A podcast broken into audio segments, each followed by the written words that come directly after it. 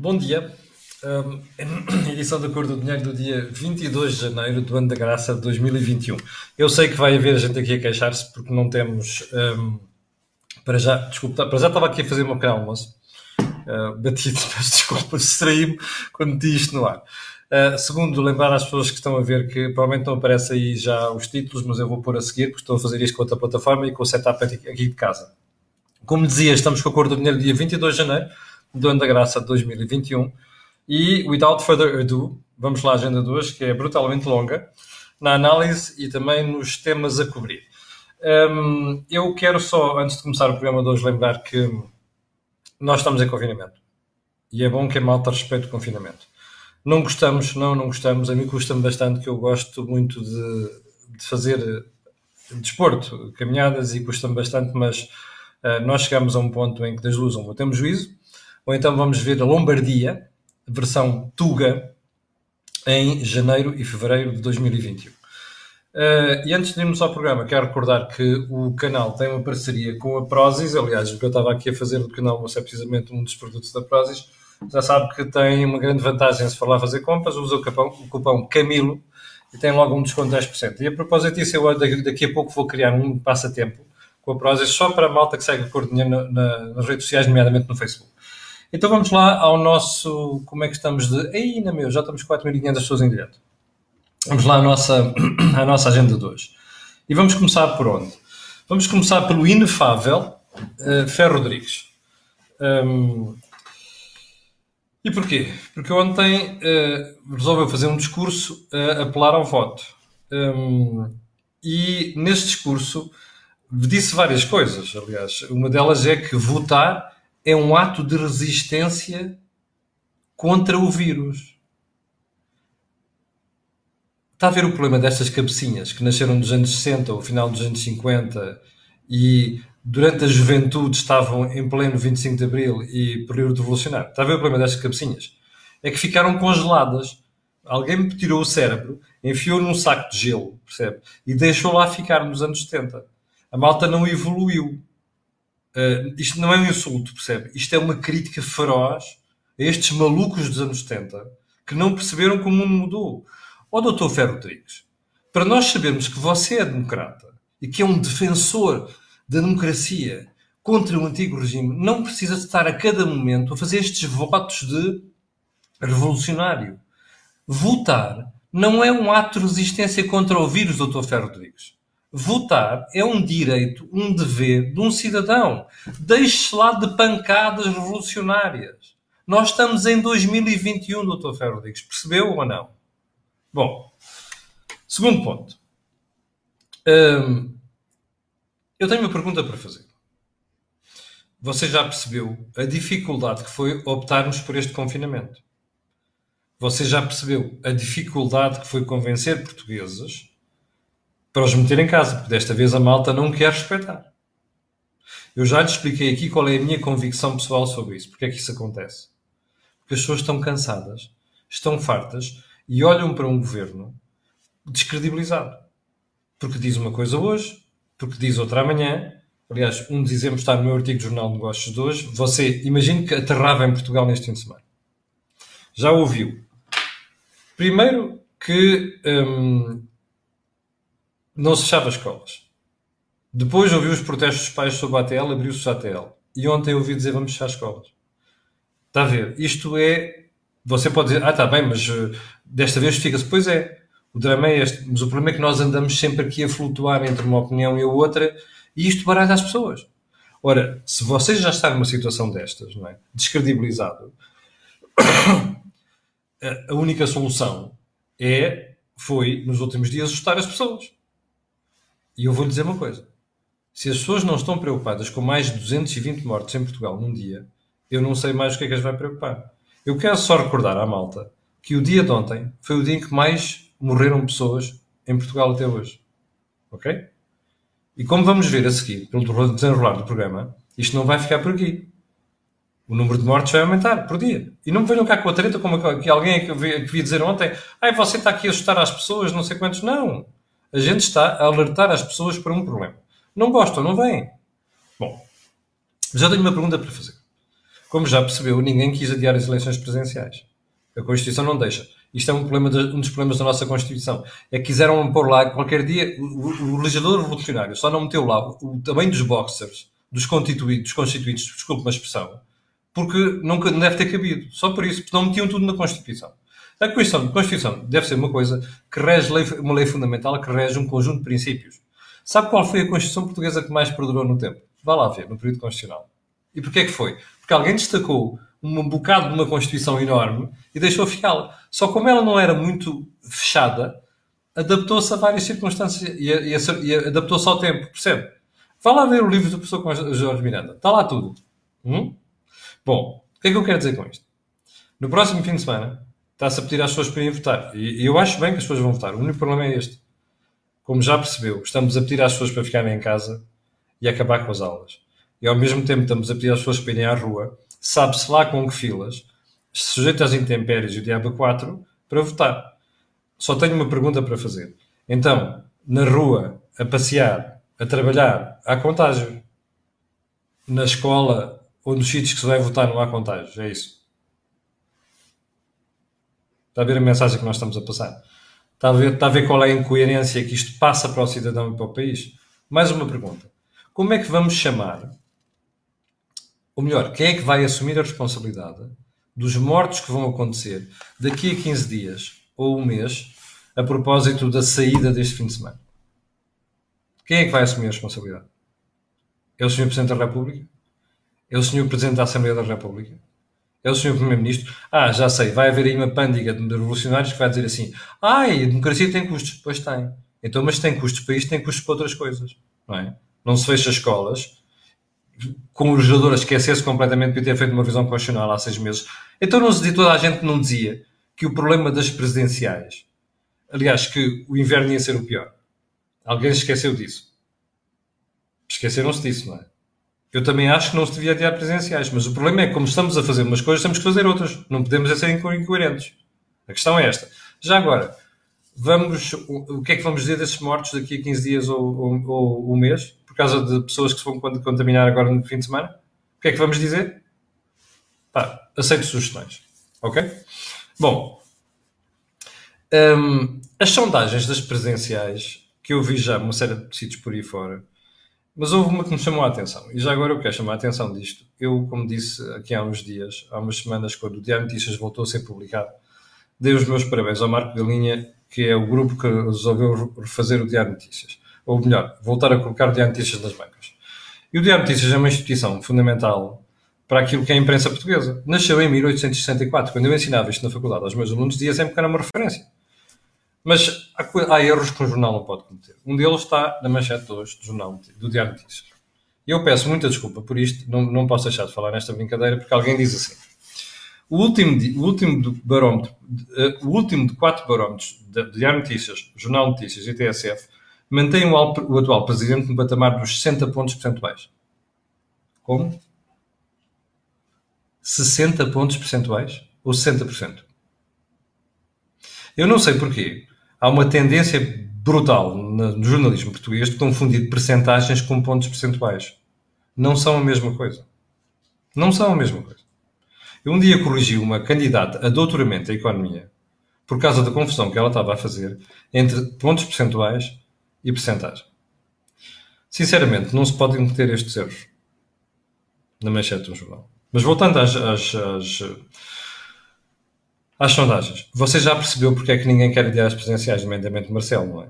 Porque Marcelo está a perder progressivamente as suas eh, eh, eh, as, as intenções de voto. Olha, está a perder por duas razões, em minha opinião. Primeiro, porque aos poucos uh, os outros vão ganhando terreno por causa de militância partidária mas também porque Marcelo é um alvo fácil neste momento, porque estes disparates da pandemia, as pessoas não são estúpidas e começam a fazer perguntas e começam a pensar seriamente se aquilo, se qual é a responsabilidade que o Presidente tem nisto. Portanto, não estou nada admirado com isso.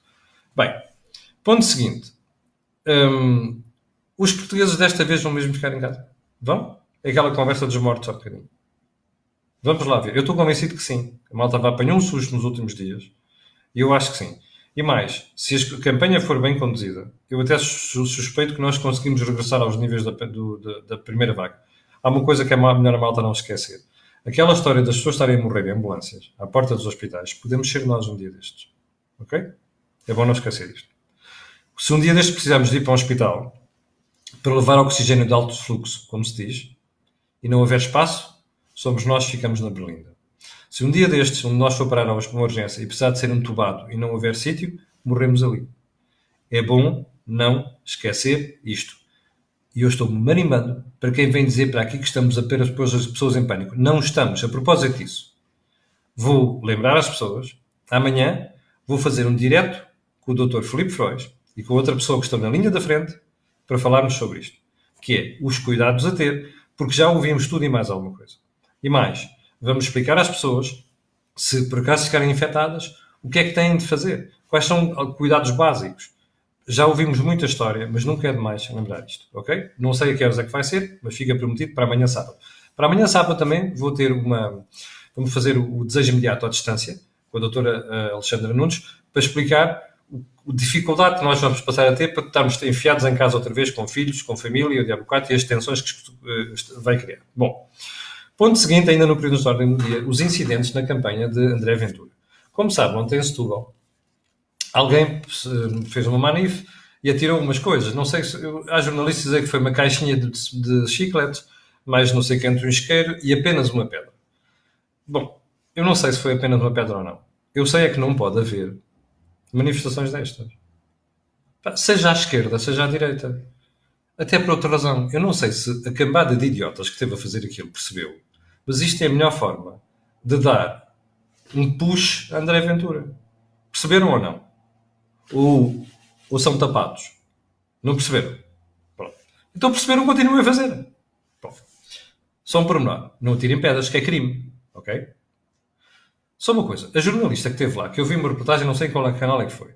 A jornalista, muito quase indignada, e percebia-se pela voz dela, perguntava à polícia: houve uma carga policial? E o polícia a responder: é óbvio que uma carga policial. As pessoas não desmolizavam, andavam a tirar pedras. O que é que me interessa se é uma pedra ou não?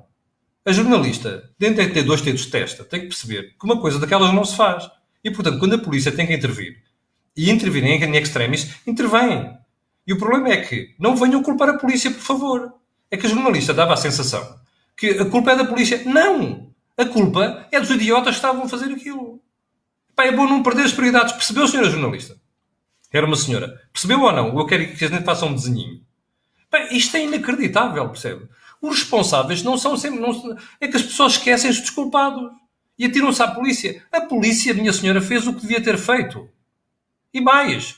Até suspeito devia ter, devia ter feito mais. Está a perceber? Às vezes dá a sensação que a malta lhe falta dois parafusos. Pá. Bem, último ponto da conversa de hoje. Hoje vamos ter um novo programa na Cor do Dinheiro. Vai ser às 12 horas e vai ser um programa em que nós vamos tentar ser um auxiliar para as empresas. Eu explico. Está o teaser feito ontem, já deve ter visto, tem mais de 35 mil views. Um, eu convidei a Visão e o meu amigo José Pedro Farinha um, para construirmos um programa mensal onde nós vamos tocar em temas fundamentais na vida das empresas. Isto é assim: Está a ver o que é contabilidade, não é? Números das empresas. Nós queremos pegar, hoje em dia contabilidade não é nada, antigamente chamava-se guarda-livros. Nós queremos pegar naquilo que são as, um, os dados, os números das empresas, tirar de lá a informação relevante para o gestor perceber. Isso é que é hoje em dia a contabilidade, a função da contabilidade. Ora bem, é isto que a gente vai fazer a partir de hoje. O primeiro programa é sobre a alteração da fiscalidade nos híbridos, eh, nos automóveis híbridos o governo não encorajar, como benefícios fiscais, a compra dos híbridos. E mudou isto no orçamento de 2021. Ora bem, as empresas fizeram encomendas em 2020, os carros vão chegar em 2021 e fizeram encomendas com base num pressuposto e agora vão levar com outro. Quero um exemplo. Um automóvel que custava 49.600 euros vai passar a custar 66 mil. Ouviu bem? 66 mil. Se isto não é uma pancada de, de, de, isto não é uma pancada de idiotice de um governo, não sei o que é que é. Mas é exatamente isso que a gente vai tratar hoje. E vamos explicar às empresas como é que podem dar a volta a isto, percebe? E no próximo mês será sobre tesouraria das empresas e por aí adiante, todos os meses, à terceira sexta-feira do mês, às 12 horas, vamos ter esse programa. Hoje é a estreia, às 12 horas. Fique para ver vai, eh, vai eh, dar o seu tempo por bem emprego. Bom, então agora vamos ao, um, aos temas principais. Já vamos com Já vamos com, já vamos com 15 minutos, meu Deus. Bem, então é assim. Os temas principais vão ser fechos, fechos das escolas e a deriva do governo na gestão da pandemia. Primeira questão. O governo fechou as escolas por 15 dias. Desculpa. Eu não resisto. Eu não resisto a rir. 15 dias? Espera. Mas quase 15 dias? Daqui a 15 dias. A nossa curva de infecções vai estar assim. Ainda. Ok? Bem. Daqui a 15 dias. Os mortos ainda estão a subir. A menos que nós façamos coisas, mas eu acho que a mecânica já nem sequer isso permite. Quais 15 dias? Isto vai ser um mês, como a gente vai ver a seguir nas conversas que eu ontem ouvi o Henrique Barros, que é o Presidente do Conselho de Saúde Pública. Bem, primeira questão. Porquê é que não assumem logo que não são 15 dias? Está a ver como é que isto depois se descredibiliza para os portugueses? Ah, eu sei. Epá, a ideia é dizer agora 15 dias, já vou explicar porquê. Ok? Mas depois a gente muda. Está errado é melhor dizer isto às pessoas. E por acaso até houve quem dissesse. O Primeiro-Ministro disse uma coisa. E o Secretário de Estado da Saúde, ontem na TVI, numa entrevista ao José Alberto Carvalho, muitíssimo bem conduzida pelo José Alberto, aliás, se deu os parabéns ao Vitor Gonçalves ontem aqui em relação à entrevista à ministra na RTP, tem que dar os parabéns ao, ao, ao Alberto Carvalho. Não me surpreende nada, eu colaborei vários, vários anos com, com a RTP quando ele dirigia, quando ele dirigia a informação da RTP. Ele e os Dito Sousa. Bom, mas, primeiro ponto. O Primeiro-Ministro fala em 15 dias. O Secretário de Estado da Saúde ontem reconheceu que sim, não, não, qual 15 dias? Vai ser mais de 15 dias. Pô, isso não reconhecer seria um irrealismo total. Além de uma estupidez. Aliás, porque no próprio programa, na TV ontem, nós ouvimos na própria RTP programas com diferentes analistas e todos eles disseram claramente não são 15 dias, é um mês. Bom, segundo ponto, para ver, para ver se a gente se entende. Como você ouviu nos últimos dias, ah, as taxas de infecção estão a crescer nos 12 a 17 anos das escolas. Ah, estão crescendo. Não, e depois são piores, entre os 18 anos e em diante. Isto foi verdade, dita por várias pessoas, analistas, mas também governantes. Eu ontem fiquei estupefacto, porque eu, estava, eu dei esta informação com boa e confesso que fui anjinho. Ontem estava a ouvir o Dr. Henrique Barros, na TV, num debate com o Presidente da Sociedade Portuguesa de Virologia, que por acaso não faz, não, não se senta naquelas reuniões que os Presidentes da República, o Presidente da República e o Primeiro-Ministro uh, realizam, que é uma coisa que eu não percebo. Mas enfim a dizerem o seguinte: afinal, olha, eu vou-lhe dizer o que é que o Henrique Barros disse. Olha, um, o aumento das infecções maiores não está nestes grupos. 17, 12, 17, 17, 25 ou 24, não sei quanto está, dos 25 aos 30, dos 30 e 35 e mais pessoas acima dos 80 anos. Imagino porquê. Pois é, lares e, e, e Natal. A borla do Natal. Não é? O dia de Natal não tem que ser celebrado no dia de Natal, não é? Podemos trocar umas compotas no jardim, nas escadarias. Então, mesmo vez as pessoas trocaram compotas no jardim das escadarias. Pois é, trocaram compotas dentro de casa. Isto deu o que deu. Bom, voltando à vaca fria. É bom que nós, até mesmo nós jornalistas, passemos a dar um bocado mais atenção a estas coisas. Que é para depois não passarmos para a sociedade a mensagem a ideia de que isto é pá, como tudo o que se diz. Porque depois os números e as estatísticas, isto é que, me faz, que eu acho espantoso, o professor Henrique Barros salientou isto com veemência, com assertividade. Ele é uma pessoa muito calma, mas eu me impressionou uma assertividade com que ele dizia: não, não, mas atenção a isto, vejam bem os números. É bom ver os números antes de tomar decisões. Eu sei que há governantes e outras pessoas que gostam depois de dobrar os números, bend the numbers, não é? Para poder justificar certas coisas. Não pode ser. Os números são os mesmos para todos. Nós temos de saber fazer uma interpretação inteligente dos números. Atenção a isto. Bem, vamos, vamos, vamos seguir. Um, vamos à história das férias. É que esta suspensão não é para fazer ensino à distância, nomeadamente aulas online. Primeiro, epá, não me venham com tangas que as aulas online resolvem as coisas. Bullshit. Eu já fui professor e ainda sou quando me apetece já dei aulas na faculdade há vários anos, de variedíssimas cadeiras, dou formação às vezes executivos. É pá, não me venham com tangas. Ensino à distância não funciona ou funciona mal. É um apoio. Ok? O contacto entre um professor e aluno é crítico, como qualquer pessoa que está desse lado percebe. Eu nunca dispensei, nem dispenso contacto com as pessoas. Porque é o cara a cara, é o body language, é a voz, é a presença, é a capacidade de trocar dúvidas, de tirar dúvidas aos miúdos, percebe? Isto faz falta. Não vale a pena inventarmos e estar aqui a justificar coisas só porque nos dá jeito. Mas há um ponto importante aqui. É que nestes 15 dias valia a pena pôr os miúdos em aulas online. Mas não foi isso que o governo fez. Ai, vamos compensar isto nas férias da Páscoa, nas férias do Carnaval e uma semana no final do ano. É mentira. Ouviu? É mentira. Cortesia do Brandão Rodrigues e do António Costa. Sabe porquê? Porque não vão ser 15 dias. Primeiro. Segundo. Porque a questão fundamental aqui é outra. O governo não quer aulas online. E eu vou-lhe ler a idiotice do Brandão Rodrigues ontem, percebe? Que às tantas virou-se e diz o seguinte: espera aí que eu não quero cometer falhas, desculpe lá, onde aqui é está? Bom, então o Brandão Rodrigues diz isto. Esta é uma pausa letiva para todos. Este zigue-zaguear para fazer diferente é o que nos tem causado problemas. Reitero que todas as atividades letivas estão encerradas. What the fuck? Ó oh, oh Brandão Rodrigues. Ó oh, Tiago. Isto é uma piada para os privados, não é? Eu vou-lhe dizer porquê. É que os privados ainda tentaram, como, como aconteceu há umas semanas, fazer as aulas online.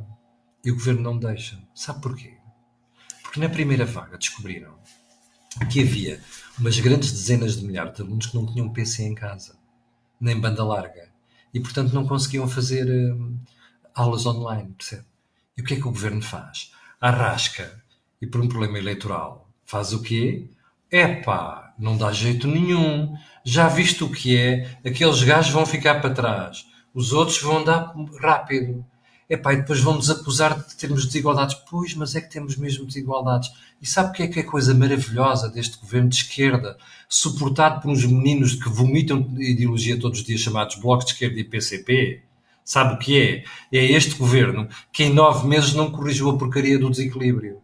Percebe? Nem de alunos, nem de professores que não têm dinheiro, alguns, para comprar PCs. Percebe? E estouram dinheiro em tudo quanto é ciclovias e porcarias do género. Não tem nada que eu tenha nada contra as ciclovias. Não, não exagerem nas coisas. Ciclovias é um exemplo, percebe? Eu até adoro ciclovias, mas é onde fazem sentido. E outro tipo de despesas que se fazem por aí, nomeadamente muito mal justificadas, como explicou o Tribunal de Contas, na compra de material por causa da pandemia. Estoura-se dezenas de milhões de euros aqui. Não há os míseros 2 ou 3 milhões para comprar computadores para os alunos. É isso. Mas que vergonha, pá. Mas que vergonha. Isto é um governo de esquerda a fomentar desigualdades no país. Portanto, prefere-se privar os outros alunos de progredirem. Ouçam a entrevista do Nuno Crato ontem na TVI. Nuno Crato a explicar que as férias, as paragens fazem mal, fazem um retrocesso no processo de aprendizagem. Está a perceber? Esta gente não tem vergonha na cara. É a única coisa que lhe consigo dizer. Esta gente não tem vergonha na cara. Enchem a boca com ideologia e estão a prejudicar as pessoas, as famílias e os alunos. Um nojo. Bom. Hum,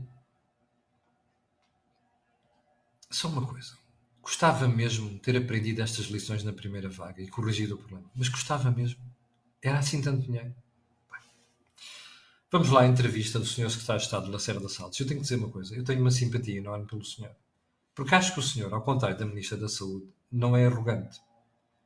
E mais, o senhor até percebe do problema. Mas há uma dúvida que eu tenho. É que o Lacerda Salles, que é profissional de saúde, tem dificuldade em conciliar o Lacerda Salles político. E ontem viu-se isso. Bom, então vamos lá. A entrevista tem dois momentos, tais, tal como o da ministra. Há um primeiro momento que é o momento da negação. Parece aqueles uh, junkies que vão para a reabilitação e depois passam a vida a dizer que não, que não estão. Não, não, não estou viciado, não estou viciado, já, tem, já precisa mesmo daquilo que faz parte do sangue. É? Primeiro, não conseguiu explicar as implicações da decisão política do Natal. Porque a teoria, já a ministra tinha ensaiado mesmo no dia anterior, é a nova estirpe. Ah, a nova estirpe dava 5,8%, já vai em 13%, já vai em 16%, daqui a um mês será, no final do mês será 40%. Percebe? Bom, não sei se ouviu ontem o SEDC, European Centre for Disease Control. A culpa do disparo das últimas semanas é da folga do Natal. Do Natal. Do Natal e do fim do ano. Percebe? Das compotas. Nos, nos, nos corrimões das escadas e no quintal. Percebe? Isto foi o SCDC. Ao mesmo tempo, ainda ontem, na TV, o Dr. Pedro Paixão, Presidente da Sociedade Portuguesa de Virologia, dizia exatamente a mesma coisa. Não, isto não tem nada a ver com a estirpe. A estirpe vai ter de partir de agora. Isto tem a ver com a folga do Natal. Bom, ó meus senhores, eu vou pedir uma coisa ao Sr. Primeiro-Ministro e à Sra. Ministra da Saúde e aos Srs. Secretários de Estado. Pela primeira vez, nem que seja uma única vez, vejam se os têm no sítio para pedir desculpa aos portugueses e às famílias das pessoas que morreram nas últimas semanas por causa desta imprudência. Ah, não é só o Sr. Primeiro-Ministro e a Ministra da Saúde, é o Sr. Presidente da República também. Vejam se os têm no sítio, pelo menos uma vez na vida, para serem homenzinhos e disseram assim: I'm fucking sorry. We made a mistake. Ok? Isto não é aceitável. Ver governantes, e eu já vou ao resto da entrevista, fazerem esta figura, sem terem a coragem de assumir um erro político que teve consequências graves na vida de pessoas, isto é de bradar aos céus. Entende? Segunda parte da entrevista. O desnorte.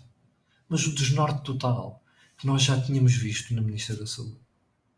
Valha-nos que desta vez o senhor, que é uma pessoa humilde, pá, teve o cuidado, até pelo ar compungido com que estava, de reconhecer certas falhas. Olha, primeiro, a certa altura, ele não devia estar à espera da pergunta. Quando o José Alberto Cavalho pergunta assim: olha, isto está a chegar perto do limite, não é? Já falaram com a Espanha para ver se a gente pede ajuda? É que faz sentido. A Alemanha ajudou a Itália naquele período crítico, há um ano ou há, dez meses. Não é? Não falámos. Opa, onde é que está o planeamento do Ministério da Saúde? Não conhecem essa palavra. Número 2. Ah, eu sei que Espanha vai pelo mesmo caminho. Talvez não tão como nós, mas mesmo assim, já podiam ter falado. Mas quer mais? Bom, segundo ponto. Não consegue perceber ou saber se vai haver medicina, medicina de catástrofe. catástrofe. Ouviu ontem o bastonário da Ordem dos Médicos, Miguel Guimarães. Ele já tinha aflorado isto na primeira entrevista que me deu. Ontem foi textual. Claro, sucinto. Não, os hospitais já estão a fazer medicina de catástrofe. Nas escolhas que fazem. Eu sei que ontem à noite vi na RTP3, não me lembro como é que chama, peço desculpa, um, um médico a falar com, com o Vitor Gonçalves e com o Pedro Simas, a explicar que os, mesmo as pessoas que os, que os médicos e os hospitais terão que deixar para trás, que há uma relação, há sempre uma preocupação de fazer o máximo possível. Eu sei isso, mas o problema não é esse, é que os meios não esticam. Os meios físicos e os meios humanos. Portanto, isto já está a ser feito. Isto era uma coisa que eu nunca pensei que pudesse acontecer no meu país, mas está a acontecer. Ora, eu não vejo ninguém preocupado com isto, nem reconhecer isto. Parte do governo. Bem, o que foi mais, mais me espantou aqui foi, uma certa altura, quando o entrevistador pergunta assim, então, mas espera aí, hum, nós, qual é o número de mortes que nós podemos atingir nas próximas semanas? Lacerda Salles. Não sei, não sei. Pergunta. Dr. Lacerda Salles não viu o programa a seguir com o Dr. Henrique Barros? É que o Dr. Henrique Barros pegou no papelinho, olhou e diz assim, ah, podemos chegar às 16 mil, 17 mil um, contágios diários. Já agora, os mortos daqui a uma semana estarão nos... Está sentado? 270 por dia. Espera aí. Qual é que foi a parte que o Dr. Lacerda Salles não percebeu ainda? Qual é que foi a parte que a Sra. Ministra da Saúde não percebeu ainda? Qual é que foi a parte que o Sr. Primeiro-Ministro não percebeu ainda? Estes números estão nas mãos deles. São previsão? São. Podem chamar futurologia? Podem. A verdade é que podem não ser 270, podem ser 265, podem ser 260. Mas a pergunta fica: é aceitável termos 260 mortos? É? Para mim, não é. E, sobretudo, não é quando nós vemos que isto é consequência de decisões erradas do poder político. Não tem outra explicação. Decisões erradas do poder político. Bom, assim como se consegui, não se conseguiu perceber na entrevista a porcaria da falta de planeamento com o setor privado. Ninguém entende isto. Percebe? a não ser um governo de pancadas ideológicas, como se viu há bocado pelo Tiago Bernardo Rodrigues, não é? A pancada contra os privados. E aqui é a mesma história, a pancada contra os privados. Hoje vai abrir o hospital de campanha, do hospital universitário. Vamos ver. Vamos ver onde é que vão tirar os recursos para ir lá meter. Ok? Bom, ponto seguinte. Um, já agora uma coisa. Porque houve uma altura em que perguntaram mesmo ao Estado, então, mas espera aí, aquela previsão da SCDC, do, porque é que é a razão disto? E ele, ai não, faz a questão, está ali, preto no branco. Isto tem a ver com o Natal. Daqui para a frente vai ter efeito de novos tipos? Claro que vai ter. Mas é bom reconhecer isto perante o público. Bom, só mais um ponto. António Costa prometeu ontem, no final do Conselho Europeu, 70% da população vacinada até ao final do verão. Eu vou lhe dizer uma coisa. Por favor, não acredite. Não é porque eu odeio o Primeiro-Ministro, não é porque eu gosto dele, não é porque eu gosto de desgraças. É por uma razão muito simples. Quem já me mentiu tanto nos últimos meses, eu deixei de acreditar. Percebe? É a descredibilização total. É apenas por isso. Não acredito. Se acontecer, tanto melhor. Mas não acredito. Vamos para a frase da semana? Frase da semana. A Constituição está do teu lado.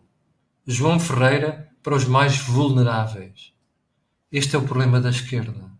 Não percebe que a Constituição em si não garante nada se não houver uma política capaz de criar riqueza para diminuir as desigualdades. Percebe, João Ferreira?